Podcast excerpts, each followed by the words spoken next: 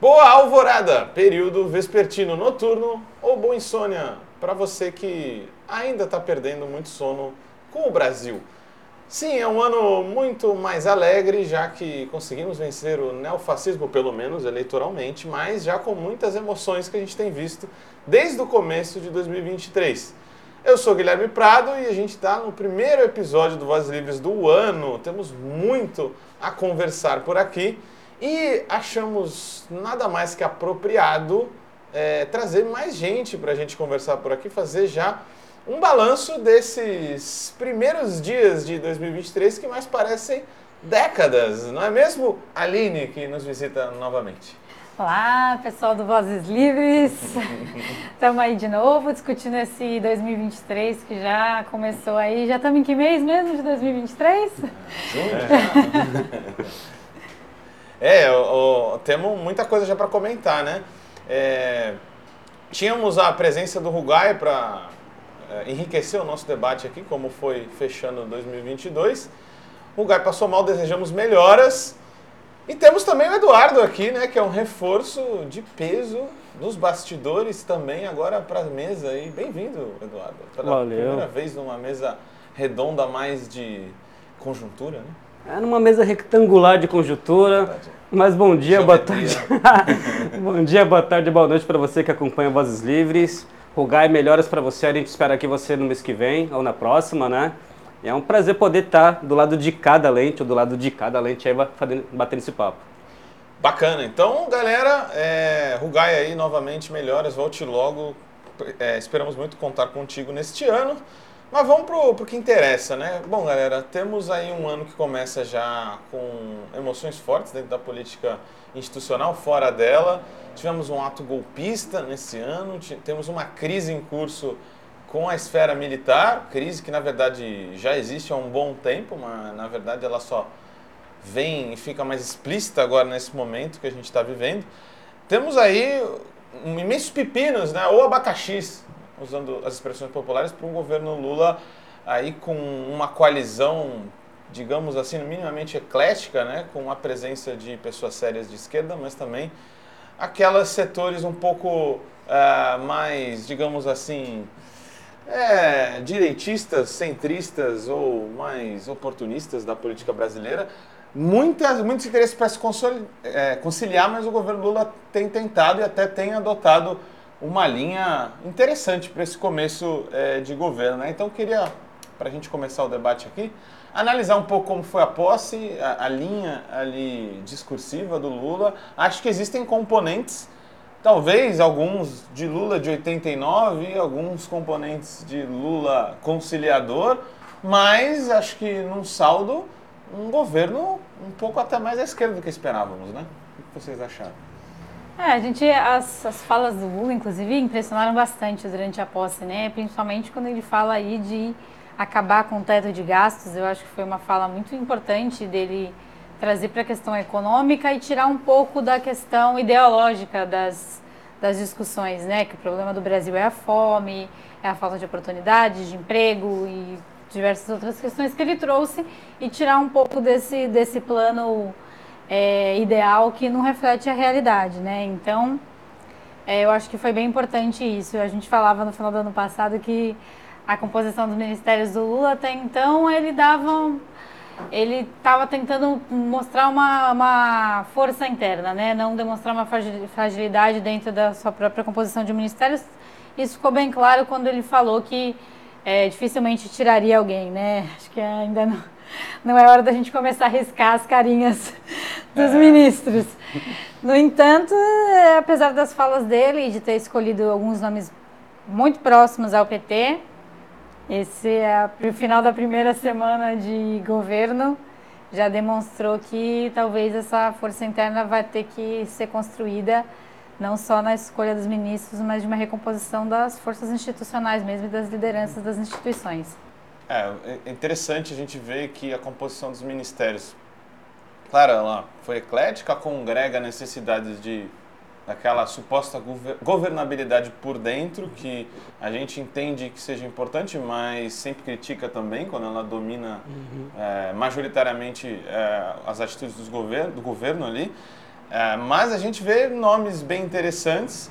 A gente vê um governo Lula que tenta manter uma credibilidade técnica em, em, parte dos ministérios, né, Edu? O que, que você achou aí? Tem algum destaque desses nomes de ministérios que você gostaria de elencar? Antes de falar dos ministérios, se você me permitir, eu queria voltar mais um pouquinho, falando lá da, da posse ainda, daquela cena linda que a gente tem, que é a passagem da faixa, né? Acho que é, é simbólico a forma que essa passagem foi, foi realizada, ainda mais depois da gente tendo lá o Bolsonaro fugindo, né, para os Estados Unidos. Criou as possibilidades dessa bela cena, né? Exato. Então acho que é um, é era um momento histórico, né, um momento onde a gente precisava ali relembrar o mundo inteiro, né, que o Brasil estava novamente ali, ali nos rumos da democracia, claro, com todos os perigos que a gente sabe que assola ainda, né, mas acho que a, foto em si, o momento histórico que a gente teve ali dessa passagem é, foi belíssimo, né? Então queria só destacar que vale a pena relembrar, até se a nossa Vitória Felipe conseguir colocar aí na tela para a gente ver aí, ó. Se viram nos 30 Vitória colocando na tela a foto da posse, brincadeira, Acho Vitória. que essa foto vale, essa foto vale, né? Porque é muito representativa, né? É uma posse daqueles que sempre foram esquecidos, né? Uma população tão sofrida do Brasil com é, tantos setores da nossa sociedade que são oprimidos, ter aquela, aquela passagem de faixas que foi uma grande jogada ali, né? É, e até pra gente lembrar que, na verdade, é, o poder emana do povo, né? Então quem passa a faixa disso, né? é o povo. e era o povo, literalmente, que estava ali, né, na, na, sua maior diversidade, passando a faixa para o presidente. E agora, voltando para a questão ministerial. questão ministerial, acho que a grande surpresa, é, eu que sou da área da, da cultura, aqui, olha que imagem linda, Sim. representativa, acho que vale a pena a gente parar e observar porque não é não é qualquer momento, não é qualquer, não são quaisquer pessoas, né? Então foi muito simbólico. Mas agora voltando para os ministérios, eu que sou da área da cultura, eu me surpreendi, eu acho que muitas pessoas da cultura se surpreenderam também com o nome da Margarete Menezes.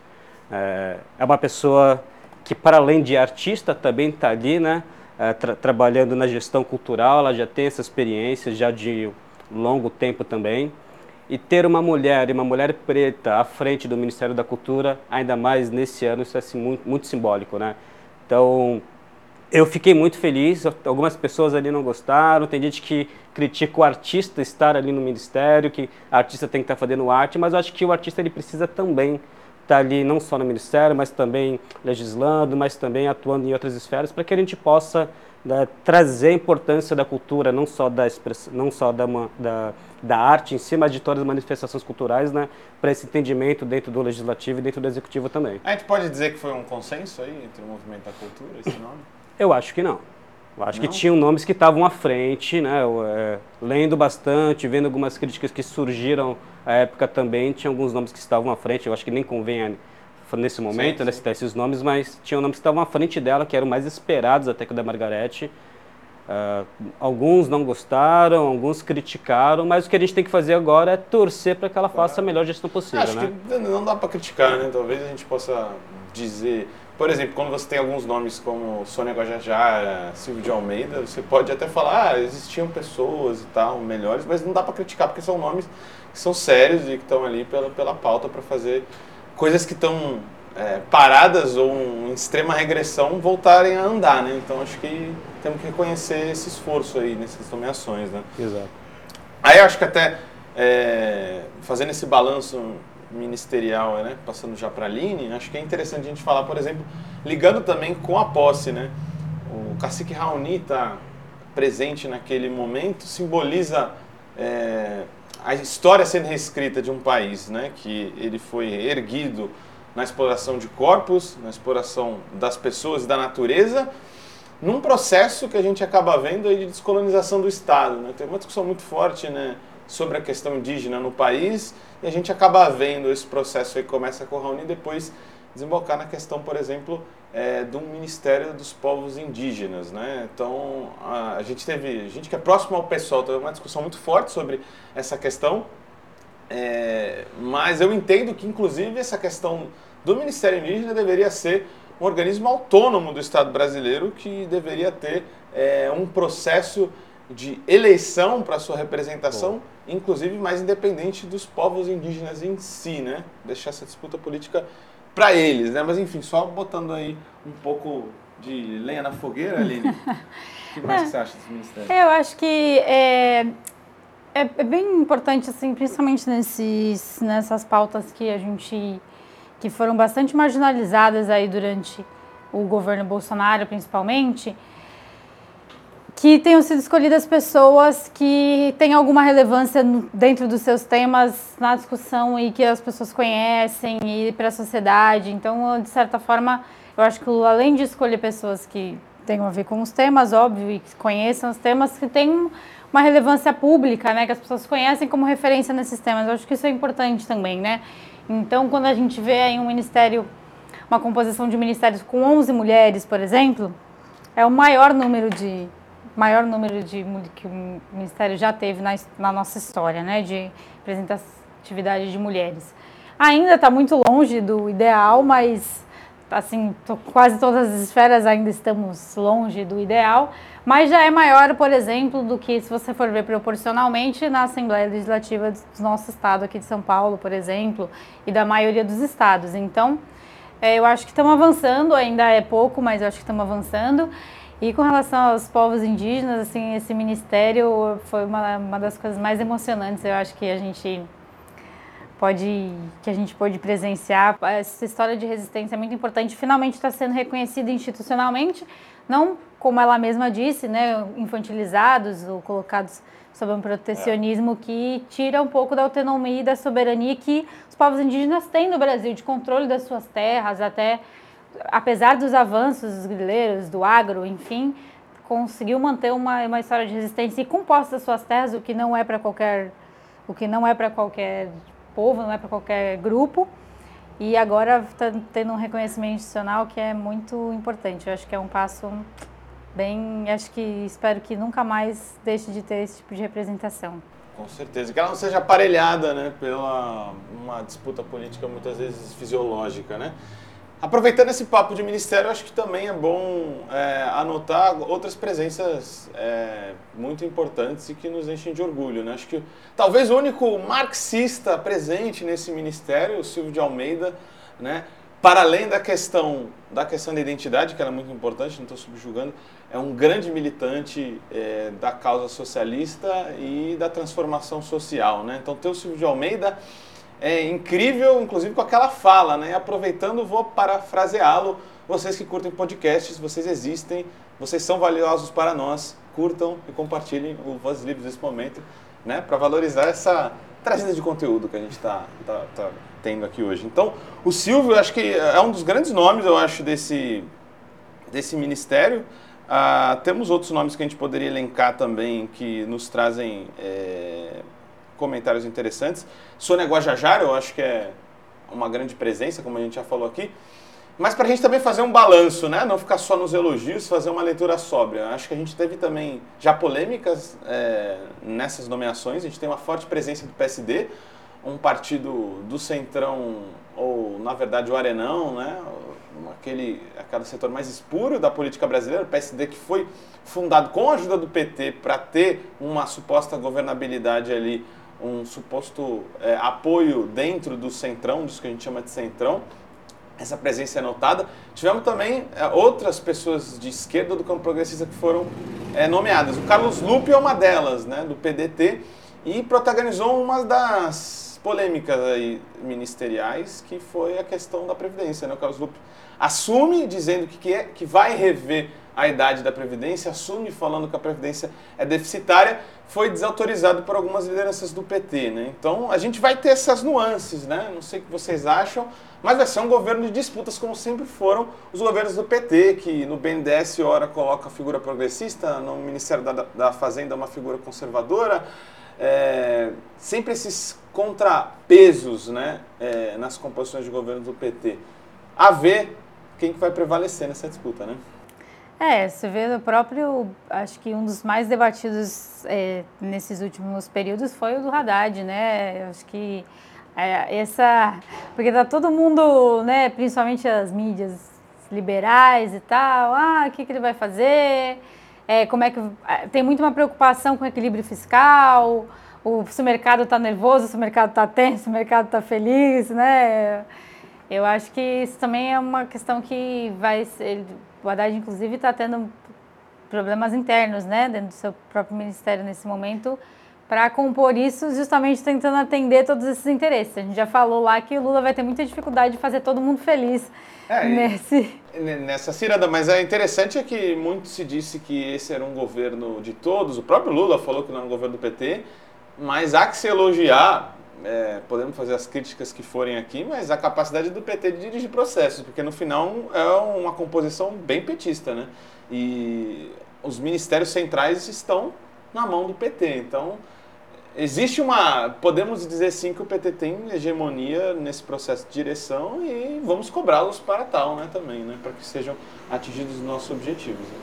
Não, eu acho que foi muito importante isso do Lula tentar se blindar de abrir demais a questão dos ministérios, já que ele, inclusive, já fez uma composição muito grande quando entregou, quando é, apoiou a reeleição do Lira, né? Então, assim, eu acho que é, quando ele coloca os ministérios muito mais próximos do PT, eu acho que ele está tentando uma blindagem aí para manter um, um, núcleo duro, pelo menos, nas pautas principais. E eu acho que é, acertou bastante também na saúde e na educação, que vão ser coisas muito importantes para, inclusive, a avaliação de ele ter um bom governo ou não, e isso vai ser importantíssimo para ele ter, para ele conseguir ter, dar uma resposta que a população precisa. Eu acho que isso vai ser central também, e acertou nesses dois, nesses dois pontos, e a gente está vendo aí, inclusive, o que a gente falou lá na retrospectiva, de que vai ser um trabalho é, árduo de de desfazer parte das maldades, nem de avançar. Só de tentar recuperar um pouquinho do que a gente perdeu já vai ser bem difícil.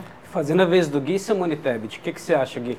Eu ia, eu ia falar sobre isso. né? Leu minha mente agora. Acho que é interessante, né? Quando a gente fala das 11 mulheres, é claro que a gente não entra na, na questão do quão comprometidas com as nossas causas elas são, né?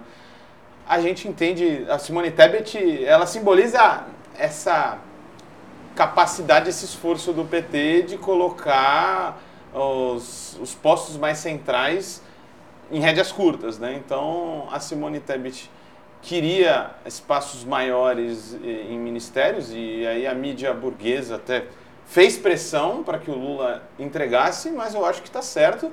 Acho que é um personagem que cresceu, que foi importantíssimo, não estamos negando. No segundo turno, toda a força ajuda para a gente vencer, especialmente uma figura como Bolsonaro. Mas Simone Tebet está longe de ser uma figura de esquerda, uma figura comprometida com os avanços sociais. Então ela acabou não ficando com a pasta que queria, mas ainda assim com um lugar de protagonismo. Acho que, que foi um, um acerto, apesar de que houve muita crítica nesse sentido até para alguns setores da mídia. Né? Eu queria até aproveitar, então, passando da Simone Tebet, para quem acompanha aqui, a gente está em Santos, né? Mas nossos vizinhos aqui de São Vicente que conhecem muito bem. Outro nome que está também no Ministério, né? Qual a opinião de vocês em relação ah. ao nosso querido vizinho aqui, Márcio França? Márcio França. E ele? O que você tem a dizer? Putz, Márcio, França, né? Assim, para aqui, para o nosso pequeno pedacinho do mundo aqui, é, Márcio França é um nome difícil de engolir, né? Porque o que, ele, o que a dinastia dele tem feito aqui na Baixada não é nada de se orgulhar. Mas é um nome que já vinha conseguindo alguma, inclusive nos últimos anos aí, vinha conseguindo alguns quinhões importantes aí de, nessa, nessa divisão política e composição que o Lula fez. E você falou, lembrou bastante do PSB como um, uma, um partido aí que está crescendo nessas alianças.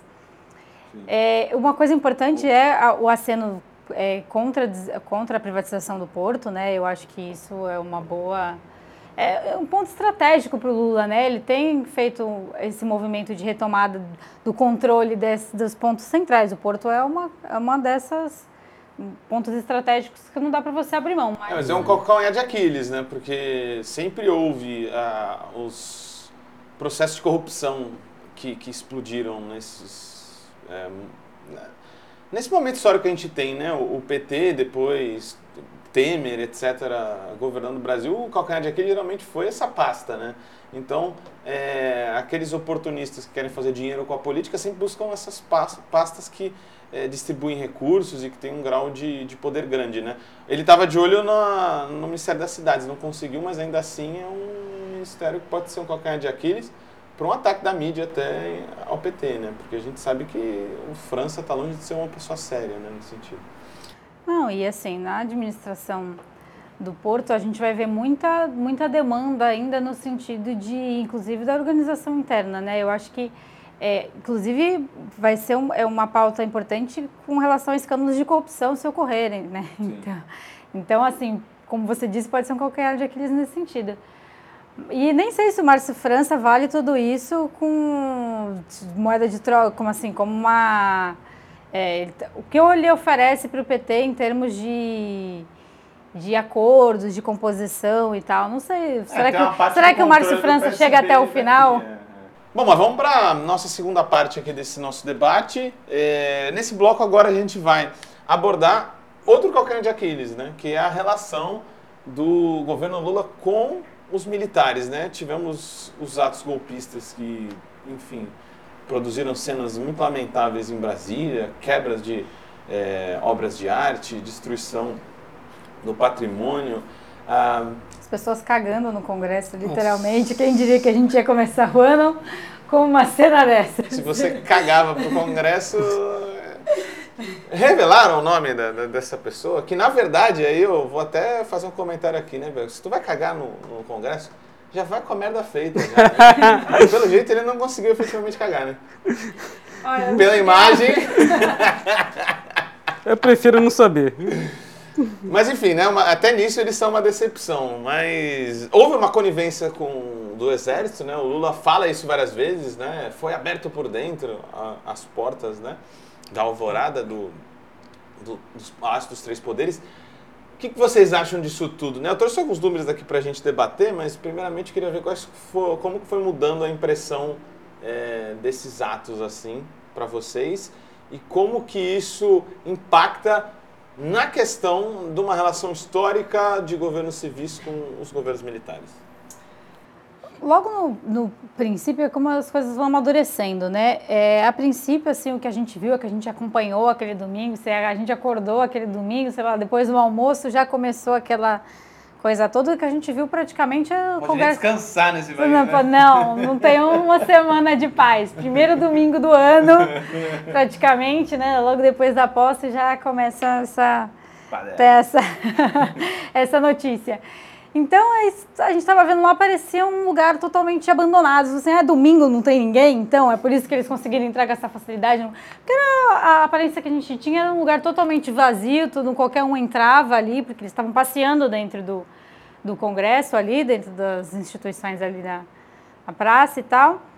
E aí isso foi seguido por uma onda de ridicularização dessa, desses atos, né? É, a, a mídia batendo muito atos terroristas e tal, justamente pra que, pela quebradeira, pela por destruir obras de arte, por toda aquela situação que a gente viu ali, desde roubar chocolate da, do frigobar do Xandão até cenas mais lamentáveis.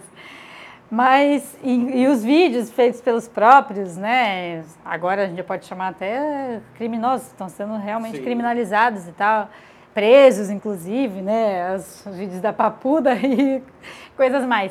Então, essa ridicularização dos vídeos feitos pelas próprias pessoas, um monte de senhoras idosas, enfim, que é aquela coisa toda. E agora a coisa começa a tomar um tom muito mais grave, né? A gente começa a se dar conta do quanto isso foi. Era uma, uma coisa anunciada já de como a, ali as lideranças militares, o governo do, do DF, né? Inclusive o Ibanez e o Anderson Torres, né, os principais ali que foram responsabilizados logo de início. Então a coisa começa a tomar um tom muito mais grave agora.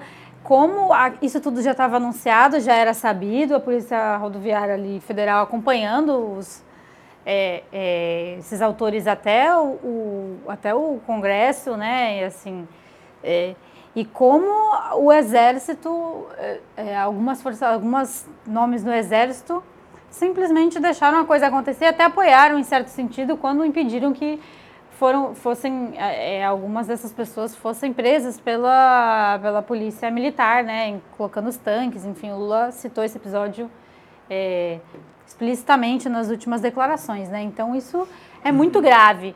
E se tem um, o exército, é, é, as forças armadas tem uma coisa que é contraditória, né, a sua que é uma, uma, uma característica que é muito discutida, que é essa questão da, da obrigatoriedade de você seguir ordens, né? Dessa rigidez militar, que é ao mesmo tempo uma virtude tá muito, e uma fraqueza, porque é a maior virtude e a maior fraqueza, porque ao mesmo tempo que você não questiona ordens, você segue as ordens mesmo que elas sejam flagrantemente legais, embora haja essa ressalva legal que você pode desobedecer uma ordem que é Mas tá flagrantemente tá né? ilegal. O maior das Forças Armadas é o presidente. Né?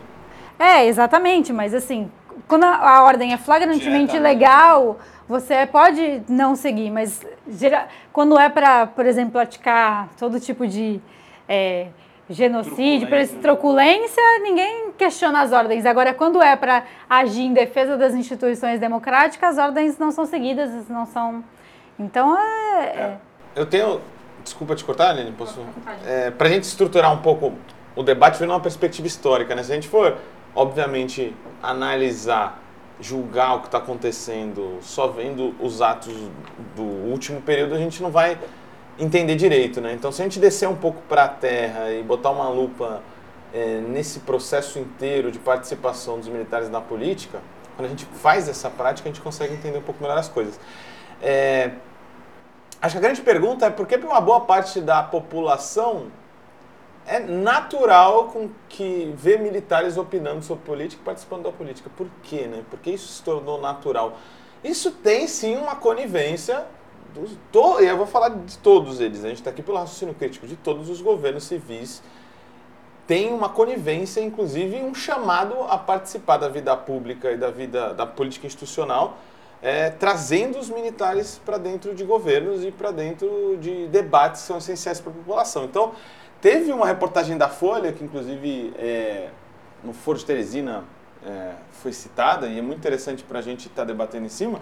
Essa reportagem da Folha mostra da participação dos números de militares na presidência. Né? Então, a gente entende o processo de democratização do Brasil como um processo pactuado e não de ruptura, então existe uma continuidade ali. E essa continuidade é vista no tanto de cargos que dentro do, é, do, do, período FHC, ao final dele, houve para militares. Né? Então foram 648 cargos ao final do governo FHC, que o único período histórico desde então onde se reduziu esse número de cargos foi no Lula 1, né? Foi a única queda. Então teve, ao final do Lula 1, 569 militares em cargos, mas aí a coisa despirocou de vez, né? Lula 2, 818, Dilma 2, ao final dele, 943 no Temer, a gente teve 1.026 militares participando e a coisa estoura com um aumento de 20% com Bolsonaro, chegando a 1.231. É, Fora isso, a gente tem uma questão das GLOs, né? O Lula pega e fala, não, se eu colocasse uma GLO, eu ia estar necessariamente passando o, a, autoridade para os militares, acabando até reforçar um processo golpista, né? Mas quando a gente vai ver o número de GLOs impostas no momento civil do Brasil, né, a garantia da lei da ordem, a gente coloca né, o Exército como o grande é, é, articulador da ordem, né? A gente vai ver que as UPPs são uma, uma precedência disso, que já é a presença do, do braço armado em, em, um ambiente civil, mas a gente vai ver que os mega eventos no Brasil tiveram muitas é, GLOs sendo colocadas, inclusive, pelos governos petistas. Isso tem do Lula e principalmente da Dilma. E aí é só para a gente voltar para o debate aqui, para trazer vocês.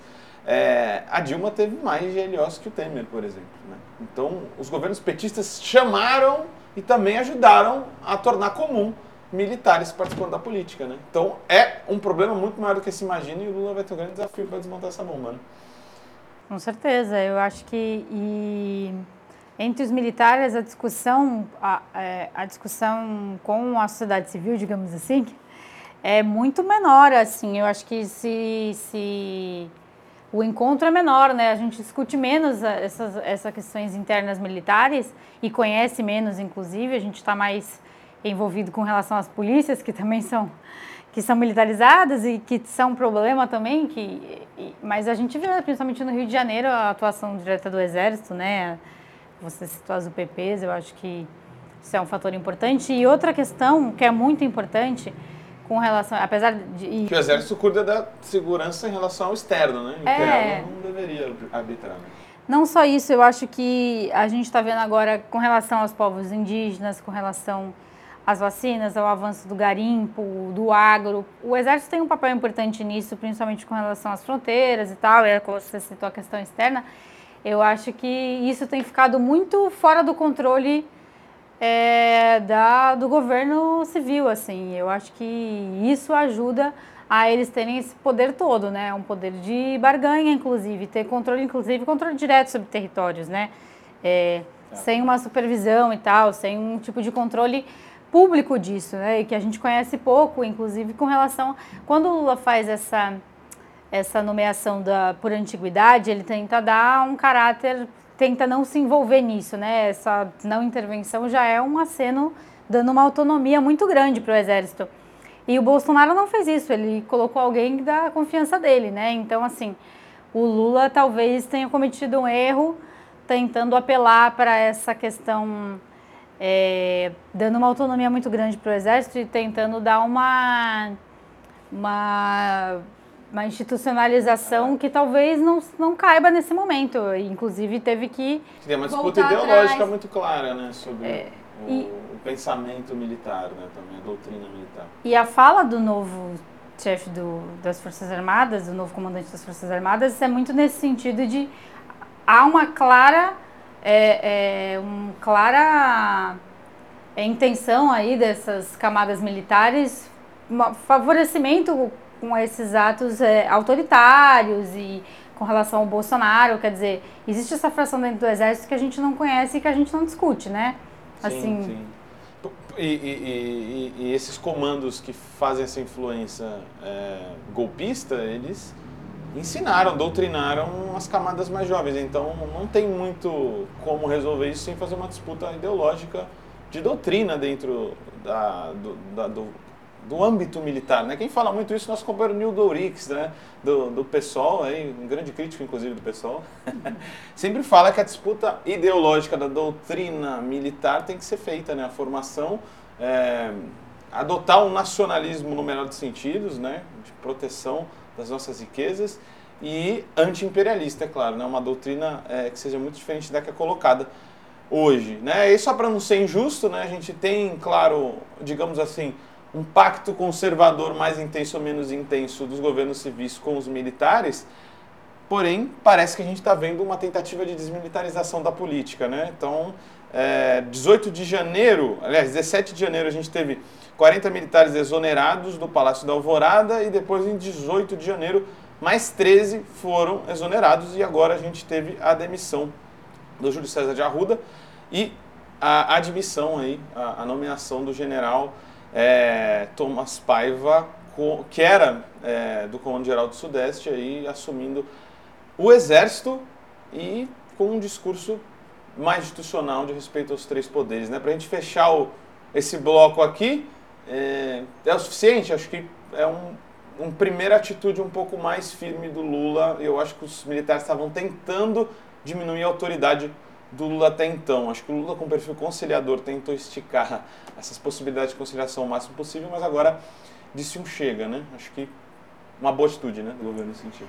Acho, acho que inclusive estava precisando mostrar que tem dente para morder, né? O, o é, Nil Dorix de novo sendo citado. É, dente tá para morder. Quando você deixa correr muito solto, acontece esse tipo de coisa. Eu acho que ele, alguém precisava. A verdade é que alguém precisava rodar com essas coisas que aconteceram e com o papel, qual o papel das Forças Armadas afinal, né? Quer dizer, eu acho que isso precisa ser discutido, ter um debate público sobre isso, qual o papel das Forças Armadas, precisa discutir com toda a sociedade. A gente tem deixado muito para dentro das Forças Armadas discutir o papel delas, e não é esse o papel de uma força militar dentro de um Estado, né? Então, de um Estado democrático, um Estado de direito, né? Então, se a gente quer resgatar todas essas essa discussão do que é a nossa democracia, que ainda é muito deficitária, mas que é o nosso melhor campo de atuação nesse momento, a gente precisa discutir o papel das Forças Armadas dentro desse jogo. E isso precisa estar aberto para um debate público. Eu acho que o Lula faz um aceno nesse sentido de, assim como a escolha dos ministérios, ele colocou aí um núcleo mais petistas, eu acho que quando ele, ó, alguém vai ter que assumir essa bucha, ele está dizendo que as pessoas vão ser responsabilizadas, inclusive a troca do comando das Forças Armadas foi justamente o corpo mole do último, do antigo comando na demissão dos militares envolvidos aí na, em ter, no mínimo, sido omissos durante os ataques ao Congresso. Nitidamente desrespeitaram talvez a, a, o que a gente está falando, a virtude, a maior virtude militar que é obedecer ordens, né? Então, se ele falou, olha, esses precisam ser responsabilizados, emita, ele teve uma lista de demissões, de, de exonerações, e o comandante fez corpo mole e não quis, inclusive lá, o próximos ao Bolsonaro, então nada mais, mais, eh, mais justo, mais certo do que ele ser destituído do cargo. Então eu acho que não foi só um acerto, foi um aceno de que quem não seguir as, as regras mínimas, né, de vai Vai pra, vai ralar. Vai pra casa. Não, e, e é isso. Acho que fechando esse bloco, é preciso manter a coerência, né? Se os militares eles tentam sabotar a legitimidade e a autoridade ali de uma estrutura que é hierarquizada, eles têm que ser sancionados. Acho que tem alguns que vão falar assim: ah, mas se você mandar todo mundo para casa, vão ter os mais jovens que são formados por esses mais velhos. Porém, é, é preciso mostrar autoridade é, em relação aos aos poderes das Forças Armadas, porque senão vai ficar muito difícil a relação e eles vão testar até o fim esticar essa corda, né? Até porque não querem perder seus privilégios. E aí, gente, é, conectando aqui com a nossa última parte de hoje, né? Muita pauta, né? E até conectando com um papo até que o, Edu vai nos orientar até para fechar essa equação. Acho que fazer um balanço desses 20 dias de governo é muito importante, um governo que se movimentou muito, né? Tem muita coisa a ser feita, né? O país está num nível de caos muito grande, mas a gente já tem alguns resultados é, aparecendo, né? É, temos uma lista aqui de coisas para falar, mas a gente pode elencar as que a gente acha mais importante. E acho que para conseguir resolver todo esse problema é, de doutrina, de, de como pensa a população, de como pensa os militares, acho que a cultura vem bem a calhar. Né? Cultura, quando a gente vai lá no site do PT Brasil, tem um card muito interessante que fala da, dos alcances dos primeiros dias de governo. Né? Um desses alcances foram é, 10 bilhões aí destravados destinados à cultura em 2023, né? uma área que estava sendo muito arrasada por Bolsonaro. Como que você vê e essa grana aí de onde vem? É tudo da Lei Rouanet? boa, boa. Bom, acho que vale a pena a gente até voltar um pouquinho. Sim. A gente começa com a destruição da cultura, com esse programa de destruição da cultura lá com o governo Temer, né? Então, já o Temer ali é, acabando com o Ministério da Cultura, que logo depois volta, né? Mas já houve a primeira tentativa. Depois temos ali o governo Bolsonaro, aí sim, de uma vez por todas, acabando com o Ministério da Cultura. E aí esse projeto de de não só de destruição da, da, cultura, né, mas vamos fazer as pessoas ali não pensarem, né, olhar aqui para frente sem pensar, que a cultura faz a gente pensar. Sim. É isso, né? A cultura faz a gente pensar, faz a gente sonhar, faz a gente criar, e isso, claro, gera medo em quem está ali nas camadas acima do poder. E a volta do Ministério da Cultura, ela é mais simbólica ainda não só com a Margarete Menezes, mas também com o valor que ela vem, com esses 10 bilhões. É um valor recorde para o Ministério da Cultura. Claro, esses 10 bilhões, ele não é 100% né, para ser utilizado de, da, da, forma que a ministra quiser. Alguns valores já vêm carimbados. A gente tem, por exemplo, pouco mais de 3,8 bilhões, que é da Lei Paulo Gustavo, depois a gente fala um pouquinho mais dela. 3 bilhões carimbado para a Lei Aldir Blanc. E assim o restante né, para o Ministério da Cultura, que por mais que aparente muito, por um país isolado e com toda a cultura desmantelada, né? não é nada. Né? Se a gente for pensar bem, para atingir todas as pontas realmente, né? tirar ali do, do centro, do sudeste, né? e deixar que ela chegue em todas as pontas, que chegue ao norte, isso é, é pouco, é pouco mesmo. Né? Até dentro desses avanços, a Ancine, que também retomou né, finalmente seus oh. trabalhos, ela teve seu primeiro edital, né, dentro da estrutura desse edital, a questão da descentralização. Era importante, então, que nesse edital projetos de todos os estados fossem contemplados. Que é o caminho contrário do que estava acontecendo antes. Mas, olha só, agora em janeiro isso aconteceu. E na semana passada, quando saiu esse primeiro edital, o norte não tinha sido contemplado. Ah, então, não, não havia recurso para o norte, então. Havia recurso para o norte, mas o norte não havia sido contemplado, não sabemos o porquê. E aí a ministra Margarete Menezes falou, não, o norte tem que ser contemplado. E foi então feita uma suplementação para que agora sim o norte seja contemplado também. Então é preciso ter cuidado, porque até mesmo dentro do governo que a gente tem e que a gente acredita que vá ser o mais amplo, plural e democrático possível, que a gente se policie para que realmente as pontas, e não só o Sudeste, né, como na maioria das vezes, seja contemplado e esses quase 10 bilhões de reais cheguem a todos os estados, a todas as cidades, ao fazedor de cultura que está lá na pontinha, nas casas de axés que estão lá na pontinha. Não só as, a, a, arte em si, né, mas todas as manifestações culturais também, né? Eu acho que é, que você falou é bem importante, Edu, porque o papel da, da cultura, além de questionar todas as questões, inclusive por isso que o Bolsonaro foi um grande inimigo da cultura, principalmente por ela dar voz a várias questões. Eu acho que a questão LGBT, que foi muito ignorada pelo Lula até agora, inclusive, é uma questão a ser discutida, e das mulheres, da luta, de, a, da luta, a disputa, né, as histórias de resistência que foram muito apagadas historicamente, sobreviveram muito por meio da cultura, mas para além de tudo isso e por todas as vozes de resistência e de opressões que acabam tendo vazão somente pela cultura quando são marginalizadas pelas outras pautas, a geração de emprego é uma coisa muito importante, né? Inclusive o nosso país tem essa tem tem uma, a questão cultural bem importante, inclusive relacionada ao turismo, várias vertentes. Quando se fala em cultura, a gente não está falando só de fomentar arte, a gente está falando de geração de emprego e renda para as pessoas, né? Então isso é muito importante para uma questão econômica, inclusive, né? Então, se a gente marginalizar essa questão também, a gente está fechando os olhos para muitas coisas, não só para as manifestações é, culturais que são importantes para o imaginário, mas também para a economia. Claro, e, e, e para fazer a tal disputa cultural que eles acham que a gente está frenético fazendo, verdade não está, né? Que é tal do marxismo cultural, né? Que a gente o comunismo vai dominar o planeta e tal.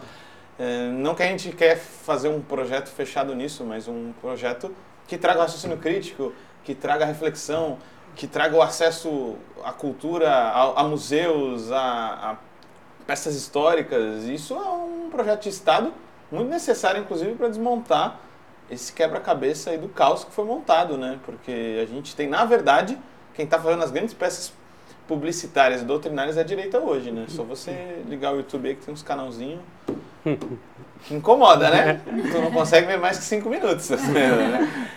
É, mas, ó, legal, eu acho que esse é um papo que a gente tem que trazer o Edu de novo, inclusive fazer essa diferenciação entre as políticas públicas estruturantes aí da, da cultura nesse momento que ela vai estar tá com um relativo protagonismo de novo, né? É, mas citando aqui outros, outras medidas, que eu queria antes trazer um parênteses sobre a dos, questão dos Yanomamis, antes de falar das outras questões que, que, que conseguiu alcançar esse governo nesse primeiro período. É, Para abrir aí o debate, né?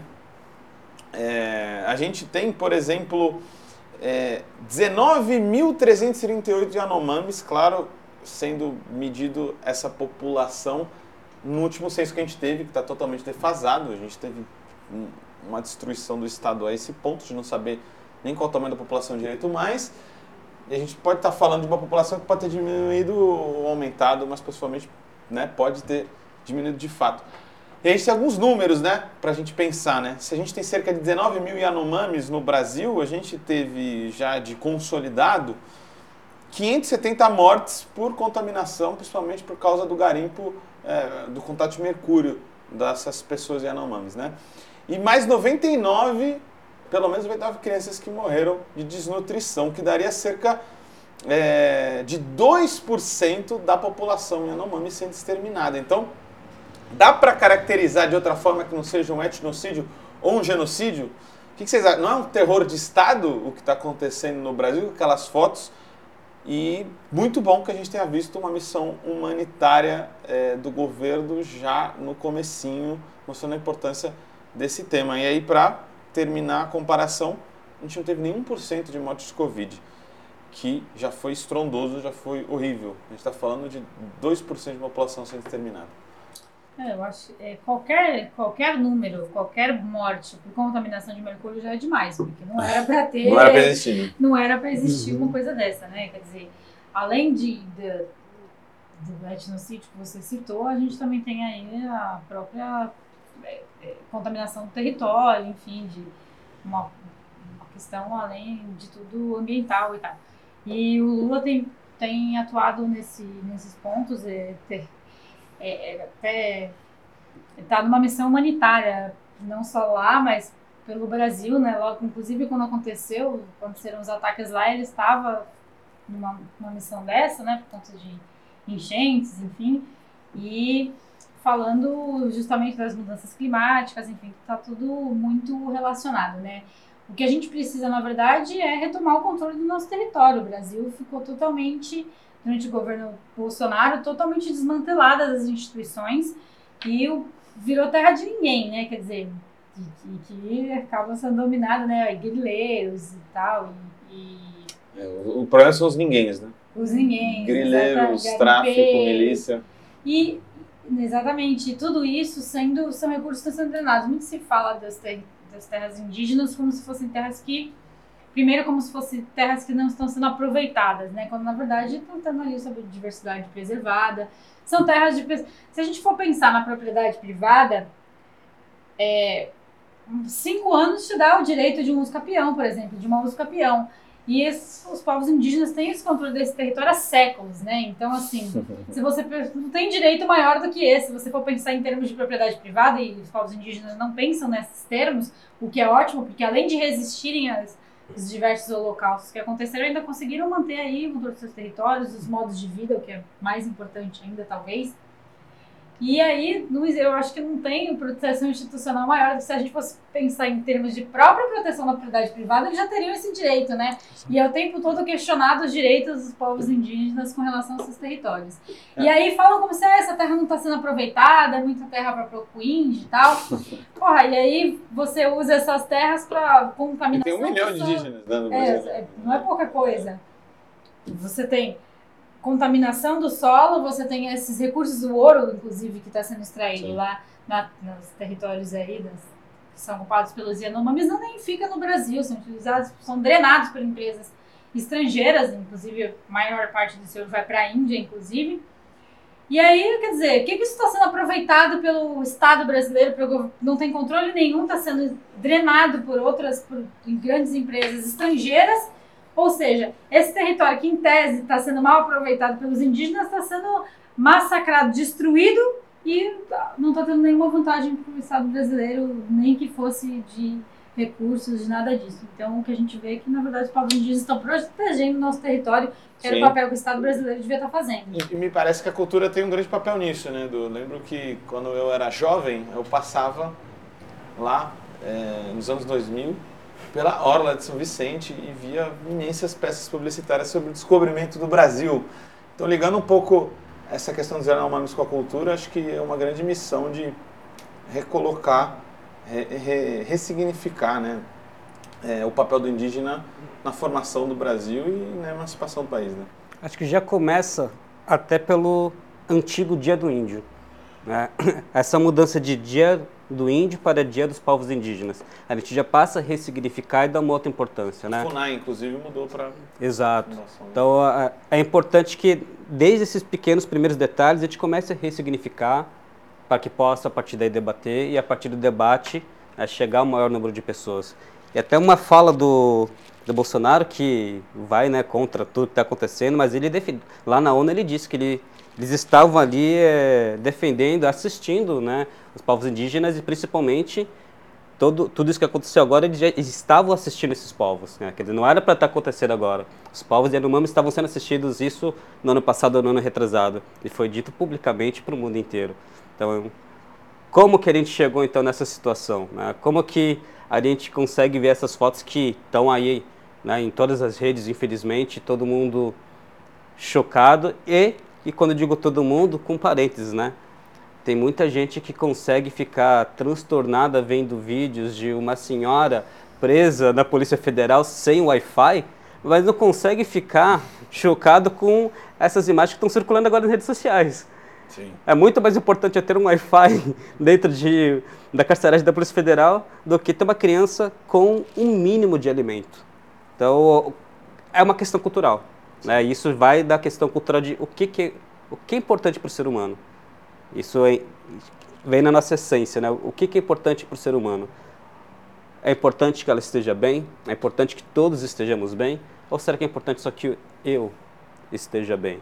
Acho que vai para além do, do cultural, vai para a essência do que é, o que importa. não sei, às vezes eu fico pensando, será que tá dando certo o mundo? Não é melhor a gente dar uma brecada? Dá um reset aí, né? Volta um pouquinho, volta lá, joga o Brasil todo de volta para os povos indígenas e recomeça de novo? É, é, é assustador a gente ver a forma que as coisas estão acontecendo e estão andando, né? Por mais que a gente esteja num outro governo, ainda assim é muito assustador. É, o buraco é muito fundo. E a relativização de tudo isso, né? E colocar no mesmo patamar o que, tá, o que aconteceu lá com as pessoas, imagina, no Congresso, o que aconteceu, está acontecendo com os Yanomamis e, e muitos outros que a gente desconhece ainda, né? Exato. Com certeza essa questão dos Yanomamis não é aconteceu durante todo o governo Bolsonaro e foi noticiado, enfim, pessoas sendo no campus, assassinatos são assim diários, né? Quer dizer, coisas que a gente inclusive perdeu perdeu o mapeamento, perdeu os dados, isso que é muito grave também. E aí, quando a gente vê tudo isso, as pessoas precisam ser responsabilizadas, né? O PT, inclusive, entrou com uma ação para que Bolsonaro responda, Bolsonaro e quem mais estava no comando, responda pelo, pelo genocídio das isso é crime contra a humanidade, né? Coisa de foro internacional. É, exatamente. E assim, as pessoas precisam ter uma resposta para isso, porque não pode ser considerado uma coisa normal, não. ser normalizada uma situação dessa. É um holocausto, né? É um holocausto. E é, continua acontecendo, né? Se o Lula não tiver um controle muito firme de rearticular as instituições que fiscalizam tudo isso, a gente vai perder totalmente o controle. Então, eu acho que está é, muito grave a situação. Hum. As pessoas precisam ser responsabilizadas. Esse debate no imaginário que o, que o Edu trouxe também, essa questão de ah, a, a senhora lá no Wi-Fi, enfim. Colônia de férias. É, o Ministério da Comunicação está criando uma pasta, inclusive, de combate à desinformação e às fake news. Isso é muito importante, né? uhum. né? Até porque uhum. hoje dados é, os dados têm sido têm perdido a relevância, né? As pessoas através da essa comunicação que chega afetiva nos grupos de família, nos grupos que, acompanhando do bom dia, do bairro, do camarada do bom dia, né, e tal. Essa galera tem chegado a ah, ah, os Yanomamis, que coisa terrível. Ah, mas tá vendo? Eles prenderam as pessoas lá também, infiltrados da esquerda que quebraram as coisas. Não né? quer trabalhar, não quer ir pra mineração. Não, não e uma, uma mentira terrível, assim, muito fácil de ser desmascarada. As pessoas fizeram vídeo, são pessoas que estão há anos já seguindo o Bolsonaro e estão lá gravadas, quebrando as coisas. Não são infiltrados da esquerda. Exato. Estão presas e tem provas contra elas. Foram elas que fizeram aquilo e que são historicamente é. ligadas a a, a pautas conservadoras, né? Então, assim. O processo de desimbecilização do Brasil é longo. Nossa, vai ser difícil. Mas, ó, pra gente ir encaminhando, porque a gente já está estourando o tempo aqui, estou sendo pressionado pelos bastidores. Vou passar um panorama das outros feitos do governo e acho que a gente pode elencar, cada um pode elencar e comentar um pouco sobre os que achar interessante dar destaque, né? A gente tentar ser celery, mas não perder o principal. O que mais que a gente teve nesses 20 dias? Volta do grande Zé Gotinha, né? E a cobertura vacinal sendo expandida novamente. A gente teve a revogação do decreto de acesso às armas de Bolsonaro, acho que foi uma grande medida também do governo Lula. É, tivemos o retorno do Fundo Amazônia de cerca de 3 bilhões aí de dólares novamente. É, Bolsa Família sendo consolidado, voltando novamente esse tão importante programa, né? Com todas as ressalvas que podemos fazer, foi essencial para diminuir o patamar de pobreza no Brasil. É, o magistério teve aumento de seu piso de 3.845 para 4.420 reais, né? cerca de 14% de aumento também, aí os professores sendo valorizados com mediante aí uma lei de 2008 aí, né, no, no, no planejamento de carreira dos professores aí no ensino básico. E a gente teve um desbloqueio também de 10 bilhões de reais da pesquisa científica. Olha que maravilha aí, cultura e pesquisa científica sendo valorizadas nesse governo.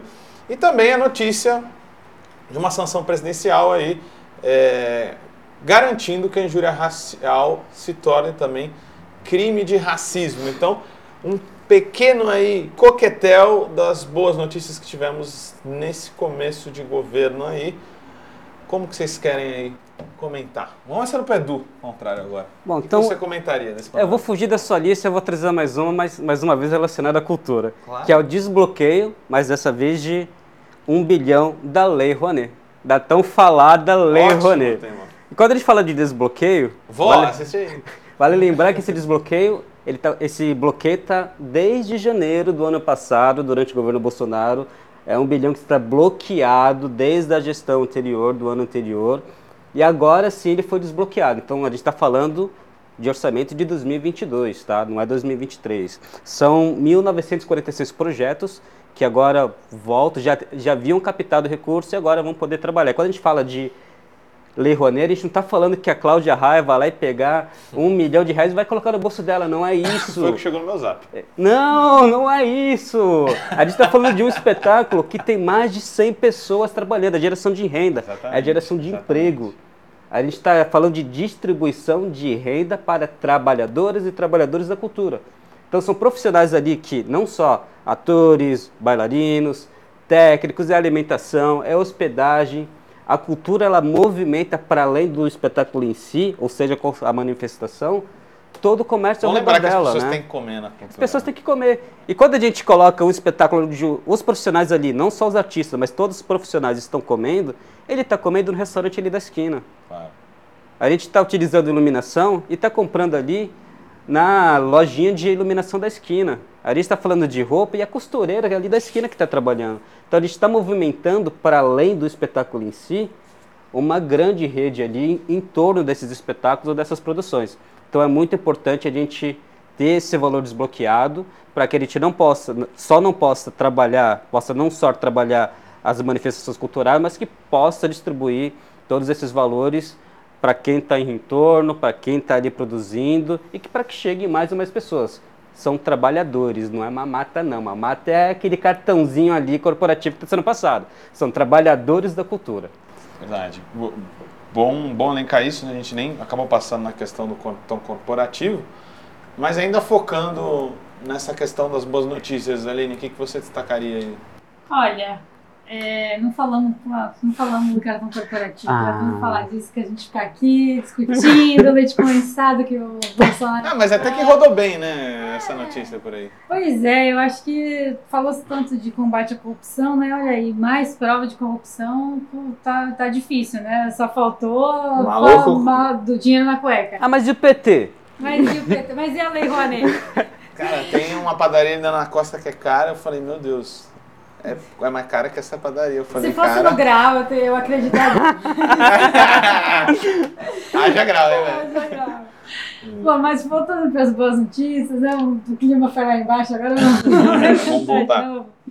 A questão da, da injúria racial aí, virar crime de racismo, é muito importante, porque sai da, da esfera privada isso, né? O racismo, ele não atinge só a pessoa que sofre, ele atinge a sociedade toda dia que, inclusive, fala-se muito isso, até internacionalmente, que enquanto o Brasil não, não, não enfrentar o seu racismo, ele vai ser eternamente essa mentira de paraíso racial, de que nunca aconteceu, que nunca foi, né? Então, esse é, é um passinho pequeno, mas muito importante para a gente entender que o racismo é um grande mal dentro do, dentro do nosso país e que ainda é um dos nossos grandes problemas, né? A gente, inclusive os dados aí do genocídio do povo preto, eu acho que com, como a injúria ela acaba sendo de iniciativa privada, eu acho que torná-la pública e, e, um crime que afeta, entendê-lo como um crime que afeta toda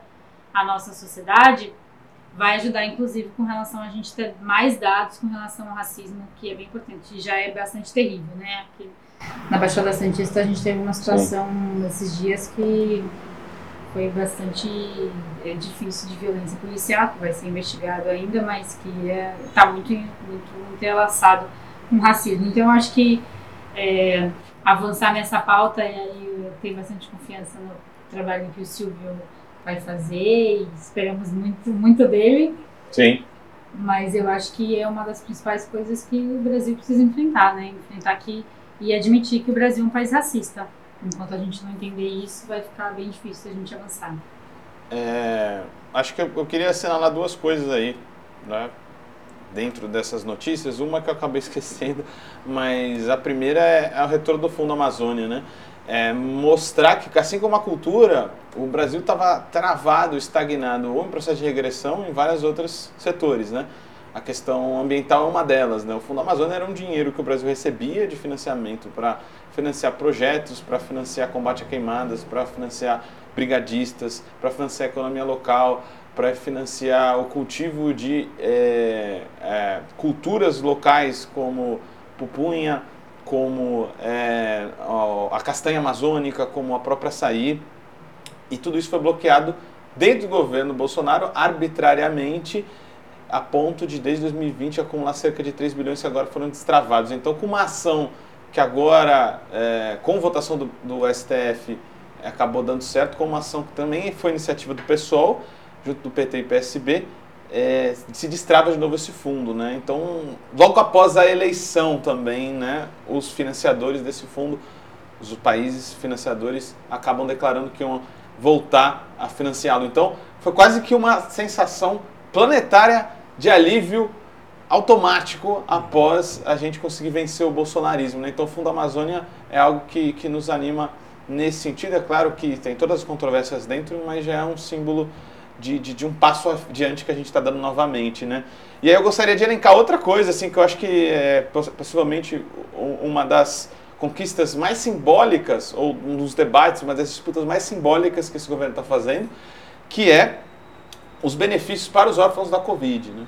Eu acho essa medida, além de civilizatória, um marco que contrasta radicalmente com missão e que inclusive com o projeto de, de morte que tinha um outro governo é, na política da Covid. Né? Então, o Silvio de Almeida está trabalhando nisso, o Elton Dias, da questão da assistência social, e um projeto de lei que é do PT, que ele determina que o BPC, o benefício de prestação continuada, pague um salário mínimo aos órfãos da Covid até os 18 anos. Então, é um, uma demonstração muito radical de contraste entre dois governos que lidam sob situações muito sensíveis de forma completamente opostas. Um pela omissão, pela destruição, pela negação, pela indiferença a famílias que foram destroçadas e outro que tenta minimamente recuperar o tecido social distribuindo renda. Né? E eu acho que é uma resposta muito clara e a gente, é, a gente errou muito nisso. E aí a gente falava do, da questão dos militares. Uma questão importante foi justamente essa anistia, né? Tem falado muito sem anistia, né? Sim. É, isso é importante dar uma resposta rápida para as coisas. A sociedade precisa disso. Então, se a gente não tiver uma resposta, as coisas. É, essa certeza de impunidade ela também é muito grande. E parte do que a gente está vendo com o exército hoje é justamente pela falta de resposta que a gente teve depois da ditadura militar, né? Até teve um filme argentino aí mostrando como os militares Você já viu? lá foram. Já vi. Argentina, 1900. Ah, tá Faz o jabá aí. 1985, fala aí da punição dos comando militar durante a ditadura na Argentina e aqui a gente não teve isso, né?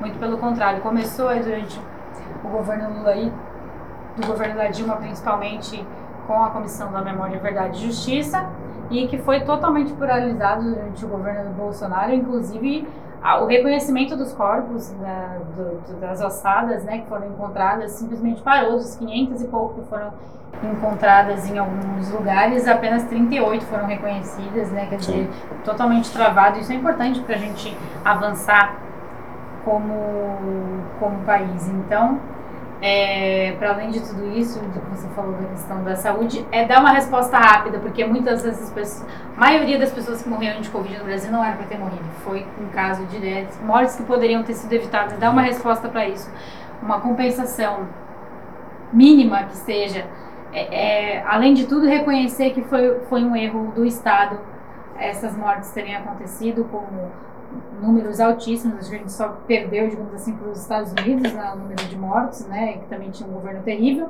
Então, dar uma resposta rápida para isso, admitir o erro e, e, e que os responsáveis sejam criminalizados, se for o caso, é muito importante para a gente avançar. E não queremos uma anistia, não queremos um passapano. A gente quer que Senão a gente vai estar eternamente nesse looping e vai saber o que vai acontecer daqui quatro anos. Dá né? uma anistia para nós, né? Cansamos de sofrer já, né? A gente que precisa de um pouco de descanso.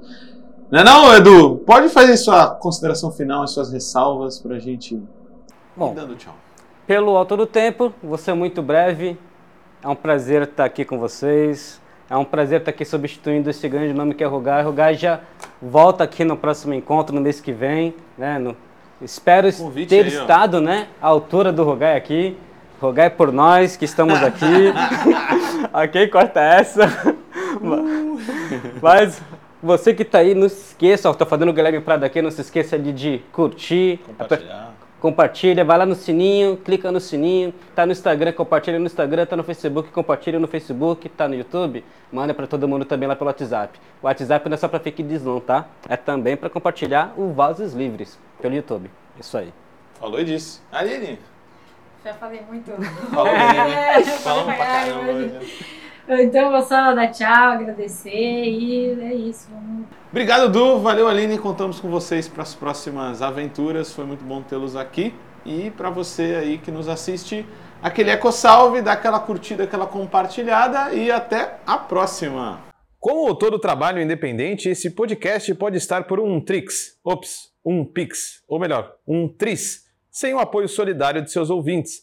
Portanto, se você já se divertiu conosco, se enriqueceu, se informou, ou se fomos apenas um passatempo para você, nos ajude para que continuemos existindo. Sem financiamento, sem independência. Portanto, ajude o Vozes Livres se tiver consciência. Isso pode ser feito pelo nosso apoia-se barra podcast Vozes Livres ou pelo Pix, pelo e-mail podcastvozeslivres.gmail.com, escrevendo no assunto a palavra Vozes. Nos acompanhe nas redes sociais, arroba Livrescop e arroba Livres Produtos do Bem. O Vozes Livres é um podcast realizado pela Rede Livres e financiado pelo Sindicato dos Químicos Unificados de Campinas e Região e pela Federação dos Trabalhadores do Ramo Químico do Estado de São Paulo.